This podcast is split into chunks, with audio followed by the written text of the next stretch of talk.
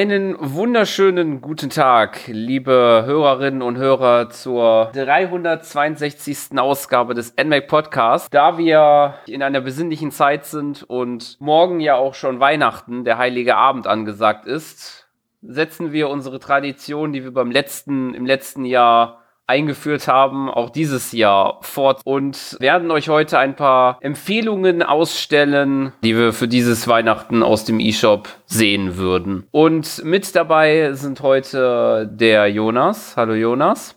Hallo Sören und hallo Hörer. Und der Arne ist auch mit dabei. Hallo Arne. Halli, hallo, wunderschönen guten Abend. Wir haben uns, wie das auch schon letztes Jahr der Fall war, jeder, jeder hat von uns drei Spiele ausgesucht, über die wir dann wahrscheinlich ein bisschen erzählen wollen, was, warum wir sehen, dass, oder warum wir der Meinung sind, dass die perfekt geeignet sind, um die Feiertage ähm, gut zu überbrücken. Und ich würde sagen, ich übergebe das äh, erste Spiel, den ersten, ja, die erste Empfehlung an Jonas. Ja, danke Sören. Mein erstes Empfehlungsspiel ist Banner of the Maid. Das ist eher ein unbekanntes, kleineres Indie-Spiel und erinnert sehr stark an Fire Emblem. Vielleicht für Leute interessant, die gerne mal Lust auf ein klassisches Fire Emblem wieder haben. Gut, da gab es zwar vor kurzem eine offizielle Neuveröffentlichung von Nintendo, aber es ist schon wieder, also Banner of the Maid ist wirklich ein schönes, kleines Rundentaktikspiel angelehnt an ein echtes historisches Ereignis. Und zwar spielt man zur Zeit der französischen Revolution und spielt die Schwester von Napoleon, die dann Kämpfe austragen muss gegen die Italiener und die Bayern und so weiter. Ähm, das Spiel nimmt sich da viele Freiheiten, was die Geschichte angeht. Zwar gab es die, äh, die Schwester tatsächlich, aber sie war natürlich keine Kriegsikone und auch diese ganzen Figuren, die da vorkommen, gibt es mit Sicherheit alles bekannte französische Politiker oder auch den König Louis den 14. oder so oder 16. und Marie Antoinette, die trifft man dann auch während der Geschichte. Aber im Fokus steht schon die, die Kämpfe und das Gameplay. Da ist es eben sehr schöne Rundenstrategie aus der Vogelperspektive. Es gibt typische Einheiten, also Infanteristen und Kavallerie, die auch jeweils Stärken und Schwächen haben. Und natürlich gibt es ein Schere-Stein-Papier-Prinzip. Das heißt, man muss aufpassen, welche Einheit man gegen welche in den Kampf schickt. Und ansonsten, was mir sehr gut gefallen hat, ist, dass die Figuren sehr unterschiedlich sind und nach einer Zeit die einen auch tatsächlich ans Herz wachsen, so wie es in so einem Fire Emblem-artigen Spiel der Fall sein sollte. Mhm. Das heißt, irgendwann hat man auch ein Gefühl wie die Skills und die Figuren. Man weiß, Charakter X ist gut in dieser Situation und den anderen, äh, den lasse ich lieber ein bisschen weiter hinten, weil der schlecht in der Verteidigung ist oder so. Weil diese Gedanken muss man dann irgendwann auch anstellen, weil das Spiel recht schwer wird. Es gibt zwar unterschiedliche Schwierigkeitsgrade, das heißt, man kann es reduzieren, aber auf normal muss man wirklich höllisch aufpassen, dass man keine Einheiten verliert. Es gibt zwar keinen Permadeath, aber meistens ist die Runde verloren, wenn man ein bis zwei Einheiten verloren hat. Das heißt, es ist eine Art Permadeath. Und ansonsten hat es mir auf einer Gameplay-Ebene sehr gut gefallen. Es kostet 17 Euro. Im eShop gibt es, glaube ich, auch für PC. Hat auf der Switch im mobilen Modus vielleicht ein paar Übersichtsprobleme, weil alles recht klein wirkt, auch kleine Schrift. Und was ich auch kritisieren muss, ist die Darstellung vieler weiblicher Figuren mit sehr fraglichen Klamotten. Vor allem, wenn man bedenkt, dass das Soldaten sind, macht das absolut keinen Sinn, aber es ist halt so. Aber es hat mir sehr gut gefallen. Ein, finde ich, kleines Highlight des Jahres. Kostet vor aktuell allem für, untergesetzt übrigens nur 11 Euro und 4 Cent. Sehr schön. Vor allem für Sören vielleicht interessant, der ja gerne Fire Emblem mhm. spielt. Ich habe es schon auch gehört, den, den Titel. Also, du wirst mir bestimmt mal anschauen, auf jeden Fall. ich weiß nicht, du hast ja dieses Jahr auch noch dieses neue Fire Emblem da getestet. Ich habe gerade den Namen vergessen. Dieses. Äh, das, was jetzt in äh, zuerst ein, äh, also was vor kurzem jetzt rauskam, was das äh, erste ist für den Nintendo, für das NES. Genau, ja. Ja, Shadow Wäre Dragon das nicht gewesen, genau, wäre das nicht gewesen, hätte Ben of the Maid noch mehr äh, Besonderheit, aber es ist trotzdem ein schönes Spiel. Also ich glaube allgemein, ich würde, ohne jetzt genau zu wissen, was jetzt genau da geht, aber ich würde eher zu dem raten, also zu Banner of the Maid, anstatt zu dem Fire Emblem, weil wenn man, also ich denke, man hat davon deutlich mehr. Also mir hat wirklich sehr gut gefallen und es hat auch, es ist, hat jetzt keine Welt oder so, die man erkunden kann, sondern neben den Kämpfen bewegt man sich sozusagen in Menüs und kauft dort halt seine Ausrüstung und so. Aber diese ganzen Details, was Frankreich angeht und später lernt man dann noch viele unterschiedliche Klassen und äh, Häuser kennen in Paris, das hat mich sehr überrascht. Auch weil das Spiel halt aus China kommt und ich da jetzt nicht so viel europäische, ja, Geschichtswissen erwartet habe, aber das ist da ganz seltsam und interessant in diesem Punkt. Test gibt es auch auf der Webseite, wenn man sich dafür interessiert. Habt ihr denn noch Fragen? Ähm, ich hätte jetzt noch die Frage, wie lang das wohl so ist. Also ist es so ein das Fire Emblem langes Spiel? Ist tatsächlich gar nicht so kurz. Also es hat, ich habe so 30 bis 40 Stunden gebraucht. Es gibt eine Menge optionale Missionen, die auch gar nicht so schlecht sind. Also wesentlich mehr als einfach nur alle Gegner besiegen, manchmal auch so kleinere Rätselkämpfe. Aber es ist durchaus ein ziemlich umfangreiches Spiel. Okay, cool. Ansonsten würde ich direkt Sören das Wort geben für dein erstes Spiel. Ja, ähm, mein erstes Spiel ist wahrscheinlich dann doch ein etwas, äh, ja, vielleicht bekannterer. Auf jeden Fall diejenigen, die unser unsere Podcasts und äh, Tests auf der Webseite verfolgen, denn Snack World, die Schatzjagd Gold, äh, habe ich mir dieses Jahr angeschaut und ähm, auch wenn es äh, als äh, Retail-Version auch vorhanden ist, gibt es halt auch im E-Shop und äh, gerade wenn man ähm, ja äh, auf Schatzjagd sozusagen, was der Titel geht, oder Dungeons erkunden möchte, vor allen Dingen, wenn man das mit Freunden macht, ist es äh, absolut empfehlenswert für meiner Meinung nach.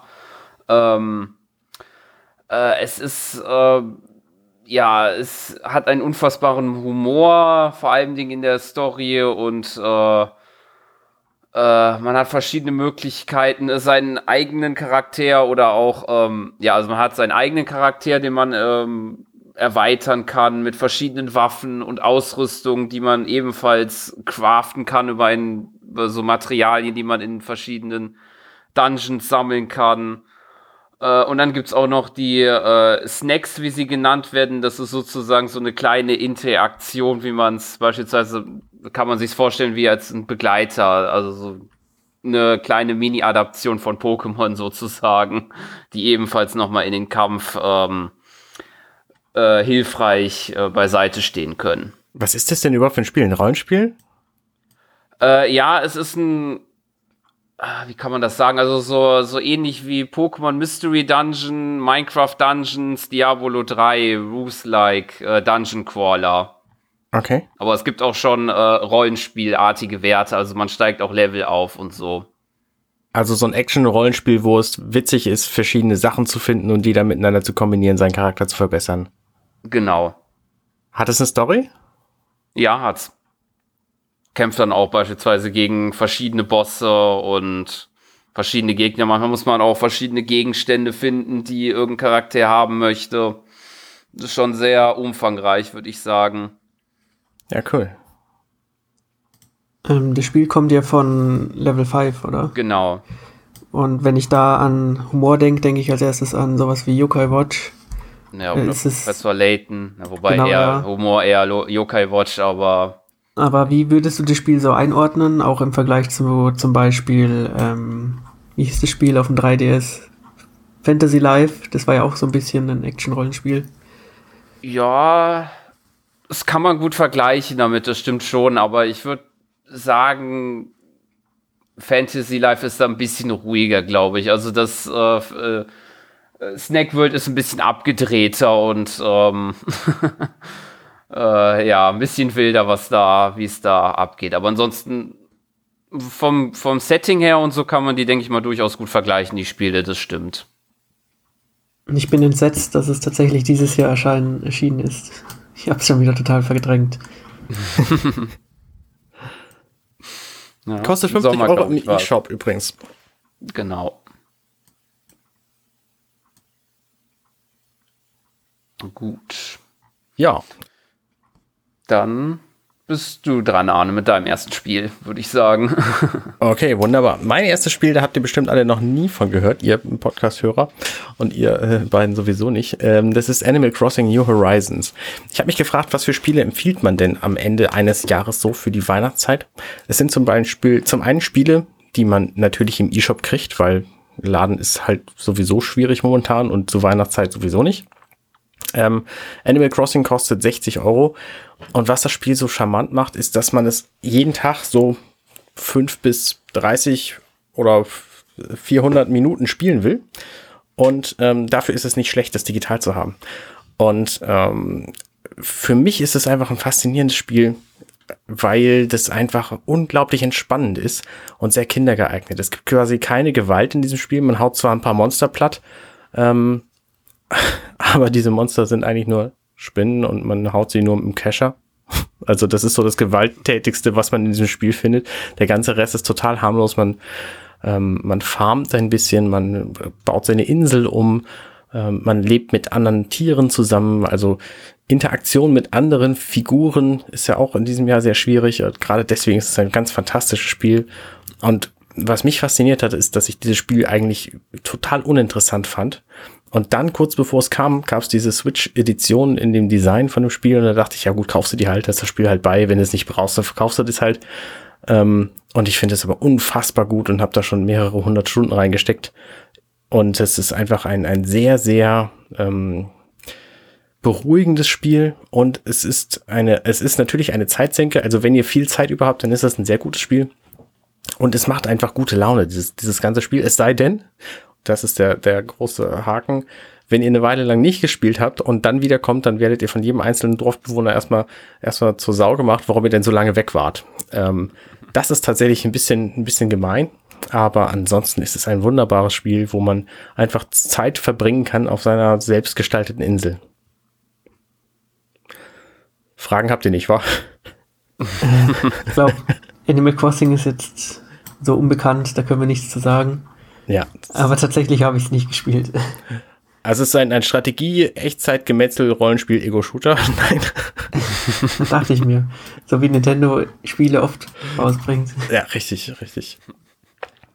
Ähm, nee, deswegen, also da gibt es nicht viel zu, zu sagen. Wir haben da auch diverse eigene Podcasts drüber gemacht, einen mit dem Thema und bestimmt in diversen anderen nochmal drüber gesprochen. Also könnt ja. ihr gerne nachhören, wenn ihr noch was wissen wollt, liebe Hörer. Und damit würde ich das Blatt weiterreichen wieder an Jonas. Ja, meine Aufgabe ist es jetzt, ein Spiel vorzustellen, das sehr ähnlich zu Animal Crossing ist, aber nicht die Produktionswerte mitbringen kann. Und zwar geht es um Wound Factory 4 Special. Das ist eine Portierung von einem 3DS-Spiel, das so eine Mischung aus Animal Crossing und vor allem auch Harvest Moon ist. Und das Wound Factory war schon immer so eine Reihe, die neben Harvest Moon existiert hat, aber ein bisschen mehr Wert auf Action-Rollenspiel-Elemente gesetzt hat. Und trotzdem gab es immer irgendwo ein Feld, das man bestellt hat und jedes Mal gegossen hat und irgendwann hatte man dann seine eigene Farm und so weiter. Aber gleichzeitig gab es auch viel Fokus auf Kampf. Und Rune Factory 4 ist der erste Teil, den ich gespielt habe, ist auf der Switch auch, ähm, ja, man merkt, dass es ein 3DS-Spiel war. Dafür läuft es ganz schnell, alles sehr flüssig und sauber. Und das, was auch bei Animal Crossing der Fall ist, find, ist, finde ich, hier auch das Beste, und zwar der Charme, wenn man dann eben Tag für Tag sein Feld bestellt und dann die Leute im Dorf kennenlernt und Schritt für Schritt eben merkt, wie äh, die Story sich entwickelt und so ein Spiel, das man auch jeden Tag so ein bisschen spielen kann. Und das hat mir sehr gut gefallen, obwohl ich davor, wie gesagt, kaum Animal Crossing oder Harvest Moon gespielt habe ist das das erste Spiel dieser Art, das bei mir Klick gemacht hat. Auch sowas wie ähm, Stardew Valley konnte mich nicht so lange begeistern, aber bei Wood Factory 4 hat irgendwas funktioniert und ich glaube, es war tatsächlich der sehr drollige Charme des Spiels, der technisch jetzt, das kann jetzt technisch nicht mithalten oder so, aber ich fand es sehr, sehr charmant. Ja. Es gibt auch Kämpfe in dem Spiel, oder? Das ist ein großer Unterschied zu Animal Crossing. Genau, man hat Dungeons und auch eine Art Oberwelt und kämpft dann in einem ziemlich rudimentären Hacken-Slay-Kampfsystem gegen die Gegner. Und man levelt auch sehr schnell auf und ist nicht wirklich anspruchsvoll, außer man kämpft jetzt überhaupt nicht und lässt alle Kämpfe links liegen. Und dann sammelt man eben die Ressourcen, bringt sie nach Hause. Man kann auch Tiere, ja, zähmen oder versklaven, wie man es halt sieht, und sie dann zwingen, auf dem Feld zu arbeiten, damit man selbst irgendwann nicht mehr machen kann. Also irgendwann kommen halt auch Verbesserungen für die Farm, sodass man halt auch spürbar einen Fortschritt hat. Und es gibt auch eine nette kleine Geschichte, die drumherum erzählt wird und so. Also es ist ein schönes Spiel. Ja. Die Hauptstory sehe ich, ist auch wieder irgendwie 40 Stunden lang um die. Ja, also typische japanische Rollenspielmaßstäbe. Und der fünfte Teil soll tatsächlich nächstes Jahr schon für Switch erscheinen, zumindest in Japan. Bin ich mal gespannt, was da so noch alles kommt. So, das nächste Spiel ist was komplett anderes. Oder Sören? Ja, also da ähm, ist es schon, dass man schon, also man merkt schon in der ersten Szene, man, es ist nicht mehr so bunt, wie es jetzt beispielsweise in den zwei vorherigen war, sondern das erste, die erste Szene, die man sieht, ist, wie jemand äh, umgebracht wird sozusagen oder wie jemand einen Mord begeht. Und das ist nicht das einzige Mal, was man, womit man zu tun hat in Phoenix Wright Ace Attorney. Genau genommen die Trilogy, die es schon letztes, seit letztem Jahr auf der Switch gibt. Aber ich finde, dass man die immer wieder spielen kann, gefühlt. Also man erfährt immer wieder was Neues aus der Story. Und das ist halt auch äh, der Sinn, dass man äh, viele Kriminalfälle löst mit dem bekannten Anwalt Phoenix Wright, um die als beschuldigt geltenden äh, Angeklagten äh, reinzuwaschen sozusagen und die, ja, die ihren, dass, dass sozusagen ein nicht schuldig am Ende dabei rauskommt. Das Besondere ist natürlich auch noch, dass man nicht nur in äh, den Gerichten ist und da versucht, Aussagen zu entkräften oder Beweise zu liefern, sondern auch, dass man, immer auch cool, dass man die verschiedenen Orte untersucht und da auch nach Beweisen sucht, beispielsweise. Ja, so ein typisches Detektiv-Such-Rätselspiel, so ein bisschen Point-and-Click-Adventure-artig, oder? Ganz genau. Und natürlich sehr verkopft, japanisch und lustig, oder? Ja. Also ist natürlich sehr der japanische Humor, der da schon, den merkt man da schon, der da von Capcom integriert, intrigiert wurde. Ja. Ja, ich habe leider nur den vierten Teil gespielt, also Apollo Justice irgendwann mal mhm. für den DS. Aber es ist so eine Reihe, die ich mir immer mal näher anschauen wollte und diese Trilogy ist ja eigentlich ein sehr guter Weg, das zu machen, oder? Ja, ganz genau. Vor allen Dingen, als dann ja vor einer Zeit dann ja dieser Patch rauskam, der ja auch weitere Sprachen hinzugefügt hat, dass man es auch auf Deutsch erfahren konnte. Ja, ganz genau. Auf den habe ich halt gewartet. Also als das Spiel erschien, irgendwann vorletztes Jahr im September oder so, da habe ich gedacht, ah komm, wartest du auf den deutschen Patch. Und dann kam der deutsche Patch, da habe ich es runtergeladen und gedacht, okay, dafür nimmst du dir mal so richtig schön viel Zeit. Ja, habe ich bislang nicht gefunden. Aber die Spiele waren damals schon auf Deutsch auch, oder? Ja, genau. Auf ja. dem DS. Ich glaube, auf dem Game Boy Advance sind sie zuerst erschienen, aber ich glaube, das war nur dann Japan exklusiv. Wobei, vielleicht auch noch England, aber auf jeden Fall auf Deutsch kamen sie zuerst auf dem DS raus. Und das sind ja auch wieder Spiele, die durchaus Zeit fressen, glaube ich. Ja, definitiv. Also, ich glaube, wenn man da die ganzen drei Spiele äh, sich anschaut, ist man da locker, glaube ich, 30 Stunden oder so beschäftigt, würde ich sagen. Sehr schön. Ähm, Menschen sagen, also ich gucke mal bei How Long to Beat, da steht 60 Stunden. Ja, für die komplette Trilogie. Vielleicht, wenn man da 30, wenn man halt nur durchklickt und äh, schaut, dass man immer direkt das, die optimalste Lösung findet. Wobei eigentlich gibt es ja nur eine, aber. Dann sollen es wohl so 45 Stunden sein. also viel. Die Seite wird immer wichtiger, so älter man wird. Ja, genau, ah. genau. Ähm, also viel, viel Geld für, viel Spiel fürs Geld. Kostet, glaube ich, irgendwie 30 Euro. Ja, 30 Euro. Ja, äh, mein nächstes Spiel ist tatsächlich ein bisschen geschummelt, weil es ist nicht eins, sondern zwei Spiele. Und es ist auch gar nicht von diesem Jahr, sondern es ist Doom.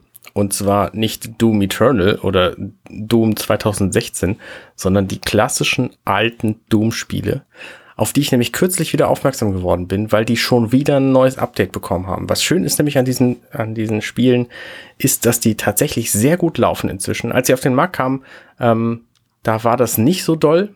Äh, ehrlich gesagt. Da hatten die so ein bisschen Schwierigkeiten mit dem, mit dem Ton und die Geschwindigkeit war ein bisschen öde. Ähm, und tatsächlich sind seitdem aber mehrere Updates erschienen für Doom und Doom 2, die auf derselben Engine basieren und deswegen ist es auch kein Wunder. Die kosten fünf Euro pro Spiel im eShop und mit egal welcher Version kriegt man die Add-ons. Und diese Add-ons ähm, sind halt alle seit dem Erscheinen des Spiels geschriebenen offiziellen Add-ons dafür. Und das sind teilweise komplett neue Welten, komplett neue Ideen.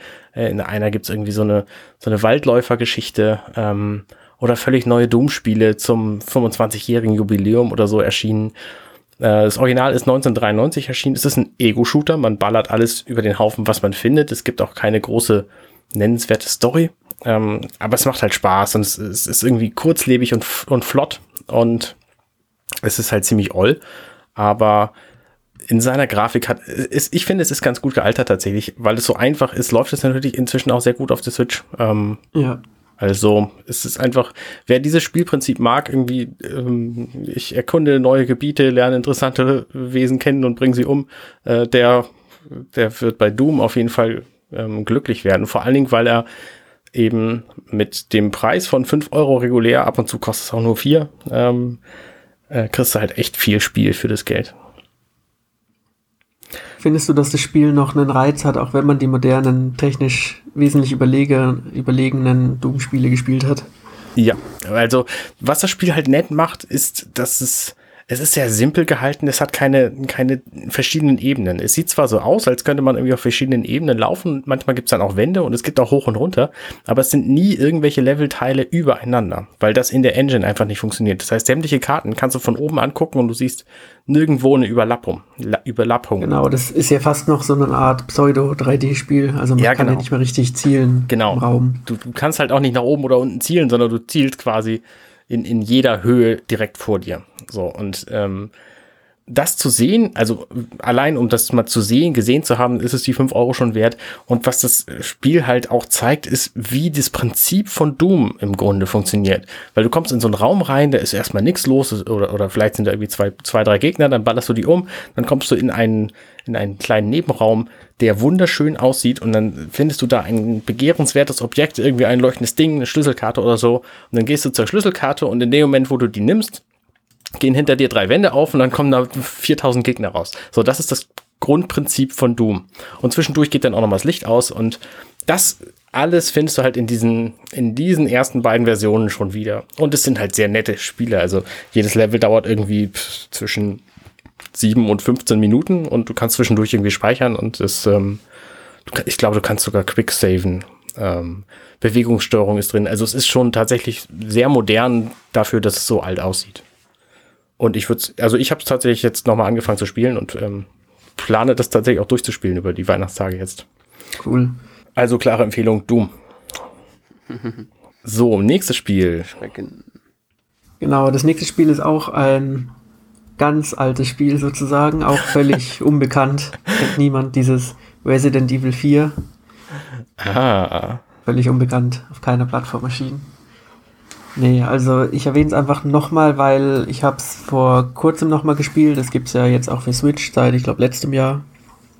Und was passiert ist, ist, dass ich es einfach fast bis zur Hälfte nochmal durchgespielt habe und was nochmal zeigt, wie gut es einfach ist, auch heute noch. Mhm. Vielleicht der beste Teil, manche sagen der zweitbeste.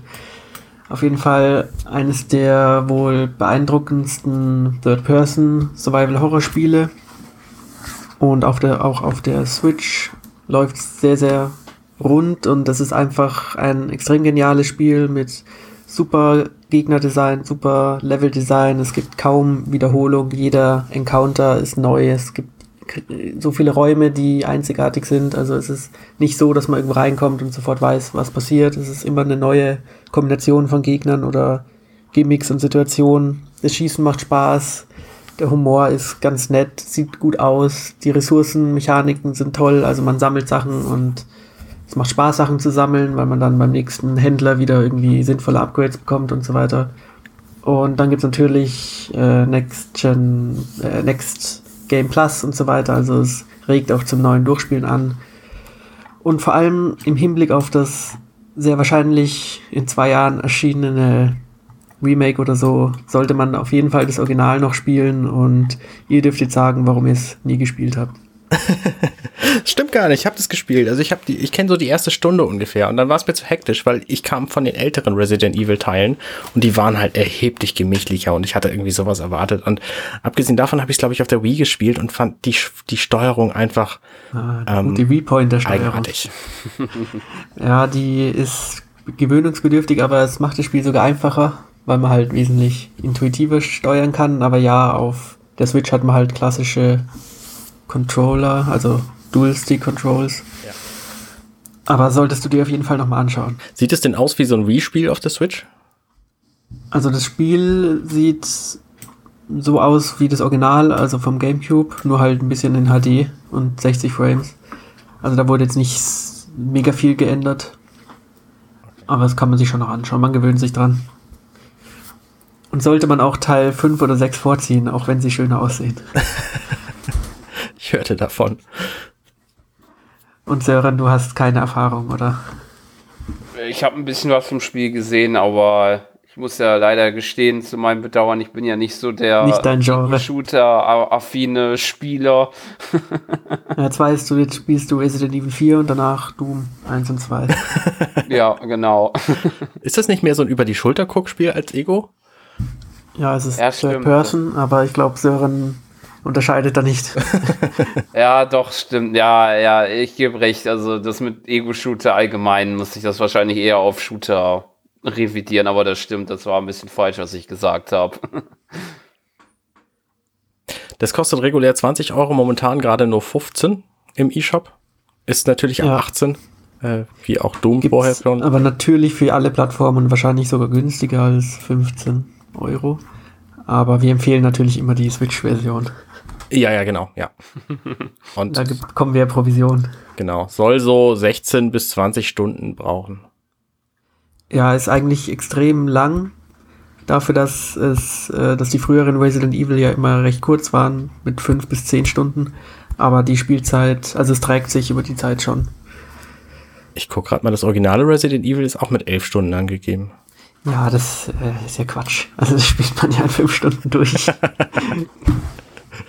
Außer man speichert alle zwei Räume. Aber ja, ich würde auf jeden Fall dieser Empfehlung auch nachgehen. Das ist bestimmt ein sehr gutes Spiel. So, und was sicher auch nicht schlecht ist, ist Sörens drittes Spiel.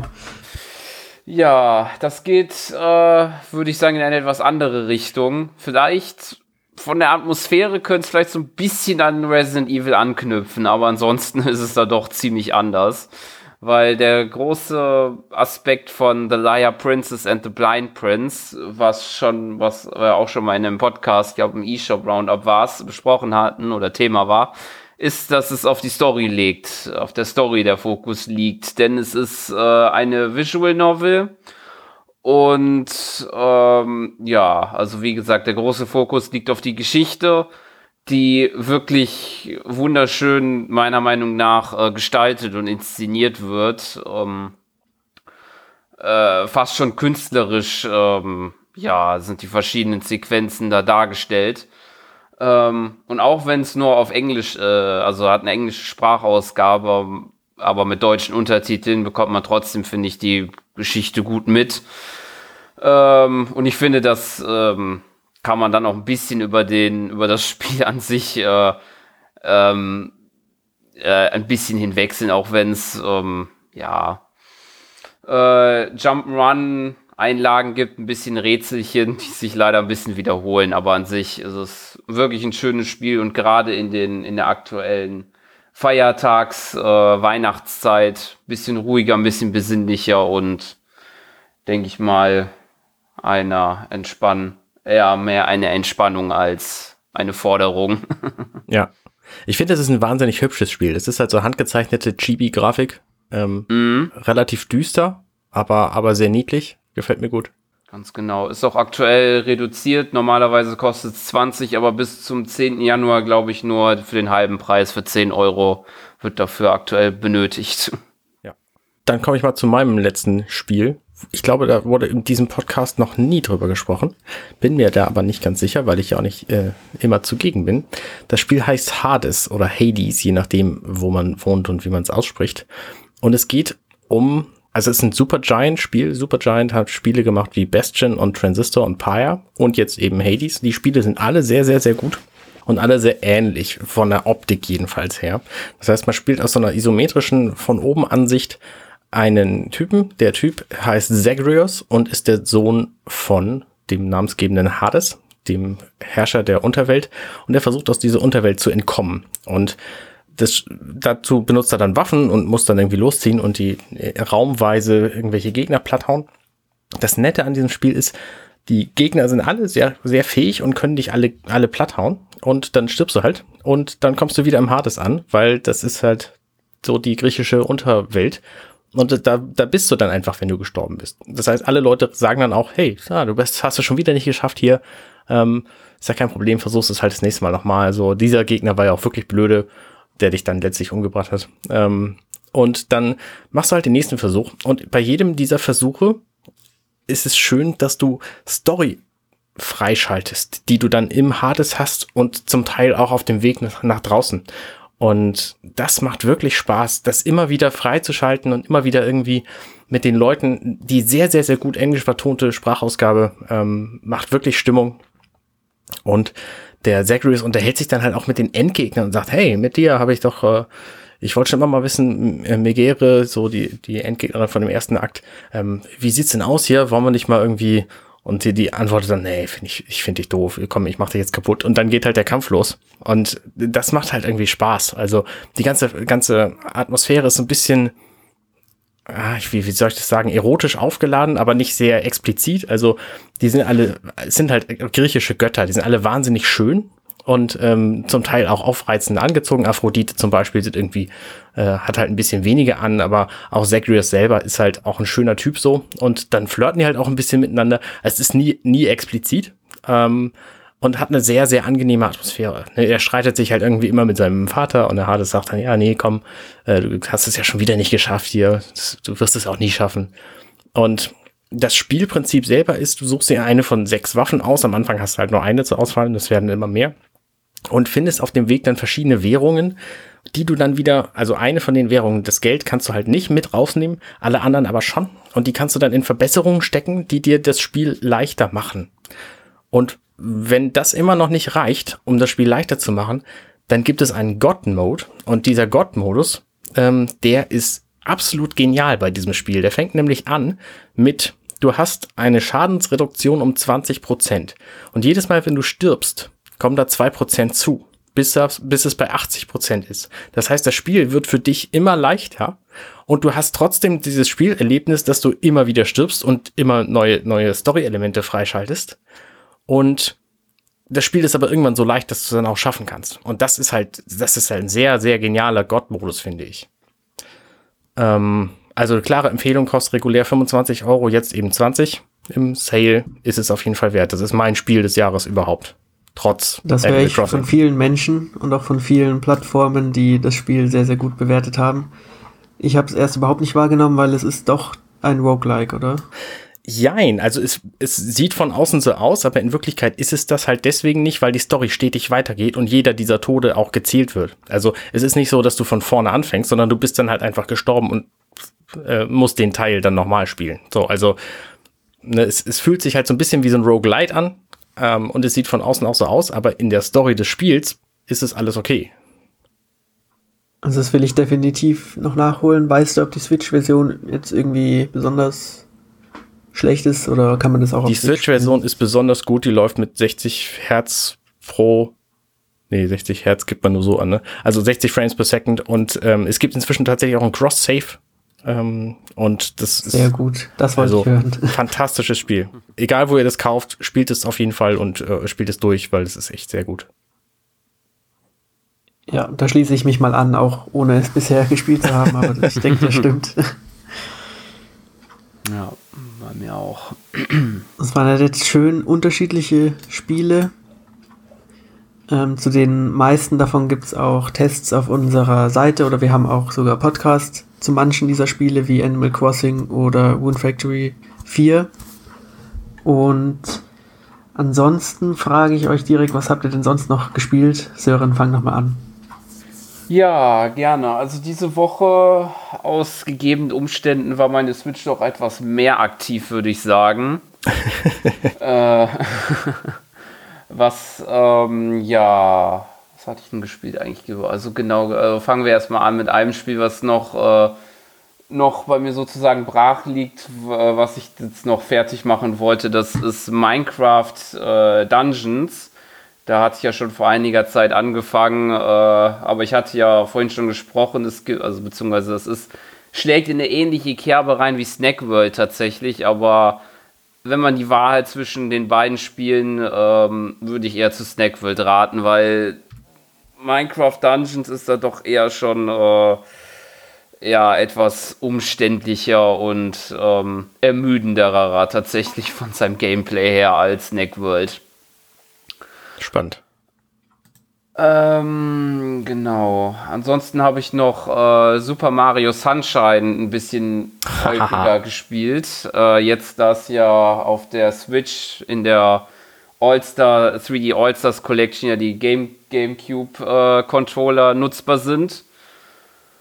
Äh, hab da, glaube ich, ein paar, ja, ich glaube bestimmt zwei, drei Welten abgeschlossen. Ähm, und ich finde, das funktioniert jetzt dadurch viel besser. Ich kam irgendwie mit der Steuerung mit dem Pro-Controller tatsächlich nicht so klar, aber jetzt auf dem GameCube. Aber liegt wahrscheinlich auch daran, dass ich es eher so gewohnt bin. Ja, cool. Ja, und ansonsten äh, hatte ich noch ein bisschen mal wieder Mario Kart äh, 8 Deluxe gespielt, weil das ein paar Bekannte gespielt haben online und die hatten gefragt, ob ich da mit, mitmachen wollte und dann haben wir dann ein paar Runden gespielt vor allen Dingen lustig, dass vor allen Dingen der, äh, äh, dass einige Wettkampfrunden in fünf Sekunden geendet haben in dem Räuber- und Gendarm-Modus. wie kann denn das sein? Ach, bis einer das weiß keine, ich auch nicht. keine Balance mehr hat oder wie? Weiß ich auch nicht. Das war irgendwie vielleicht Glück und Zufall. Gut, wir waren ja auch in, wir haben ja auch mit Computer gespielt, die sind ja sowieso ein bisschen. mhm. Aber okay. Ja.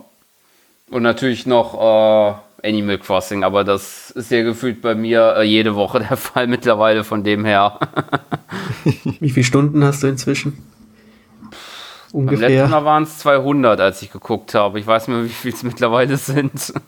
aber ich spiele es nicht gucken. mehr so häufig. Ich mache es nur noch, ähm, äh, wie Arne ja auch schon gesagt hat, das spielt ja mal mehr so 5 bis 10, 20 Minuten. Mehr mache ich da nicht. Nur mal ein bisschen reinschauen noch, ob es irgendwas Neues gibt oder so.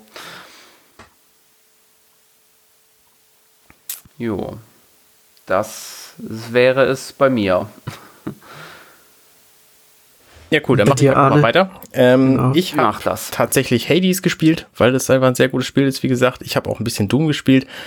Ich habe auch ein bisschen ähm, Cyberpunk 2077 gespielt auf dem PC. Das läuft bei mir einigermaßen gut. Ähm, habe ich keine großen Schwierigkeiten gehabt, warte jetzt aber trotzdem auf Patches, weil so scharf bin ich halt auch nicht drauf.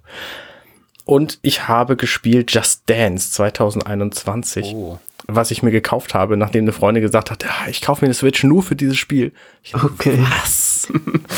und dann habe ich mal die Demo, äh, Demo geladen und wenn man sich mal drauf eingelassen hat, dann ist es tatsächlich ziemlich cool und es ist ein extrem krasses Workout. Also nach einem Lied bin ich schon am Schwitzen und nach vier Liedern bin ich total fertig. Und das macht wirklich Spaß. Also man muss sich halt schon ähm, bewusst sein, wie man dabei aussieht, wie man tanzt, so. Und das darf dann auch kein Hindernis sein. Aber wenn man das mal überwunden hat, dann ist das ein echt, echt cooles Sportspiel. Also äh, gefällt mir sehr gut.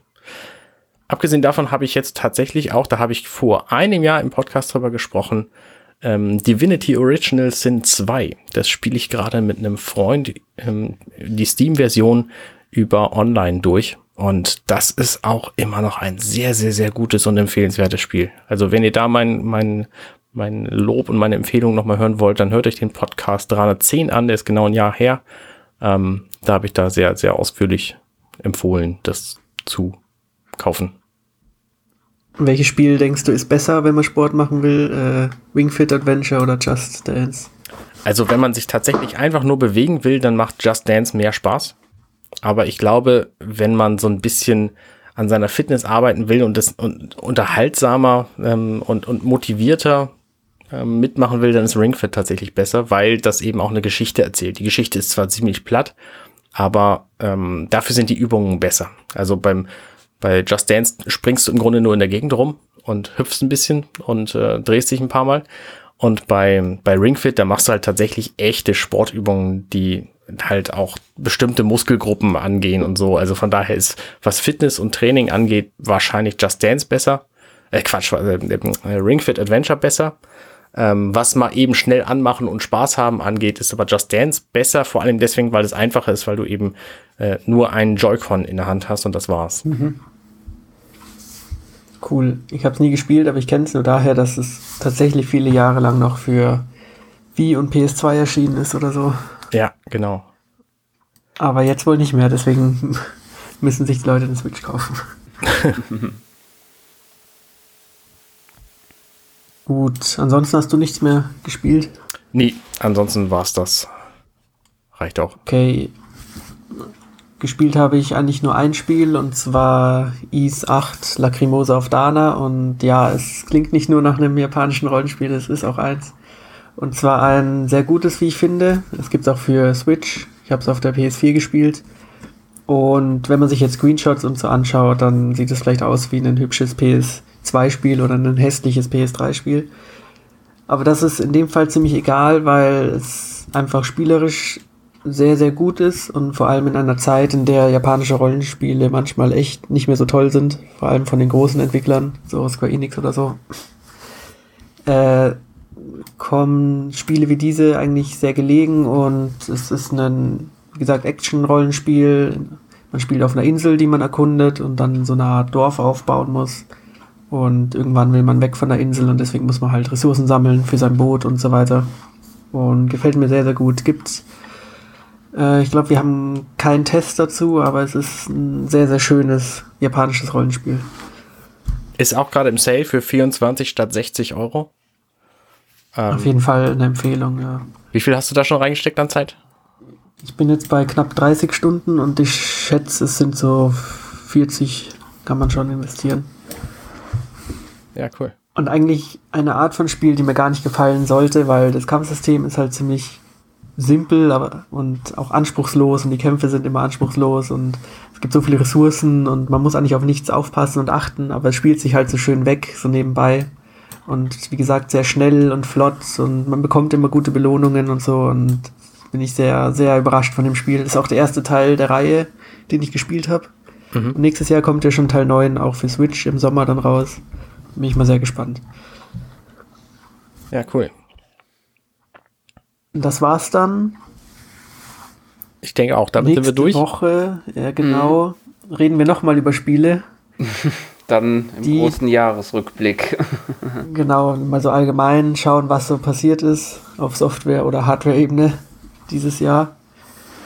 Und Sören, ich glaube, du bist ja auch dabei. Gehe ich von aus. Gut. Der Alex macht noch mit und dann mal sehen, genau. Genau. Ja, dann wünsche ich euch ein wunderschönes, äh, äh eine wunderschöne Endzeit so kann man sagen, ja. ja, wunderschöne Endzeit und wunderschöne Feiertage, würde ich sagen noch dazu. Gut, in diesem Sinne einen schönen Tag euch noch. Danke fürs Zuhören und danke euch beide fürs Dabeisein. Sehr gern. Und bis zum nächsten Mal. Bis dann. Gerne. tschüss. Ciao. Ciao, ciao.